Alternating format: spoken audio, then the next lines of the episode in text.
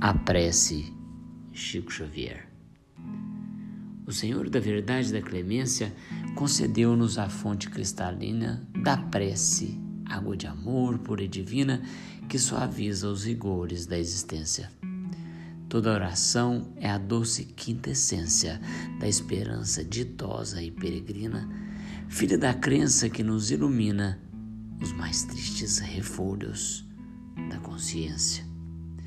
Feliz o coração que espera e ora, sabendo contemplar a eterna aurora do além pela oração profunda e imensa. Enquanto o mundo anseia, estranho e aflito, a prece alcança as bênçãos do infinito nos caminhos translúcidos da crença.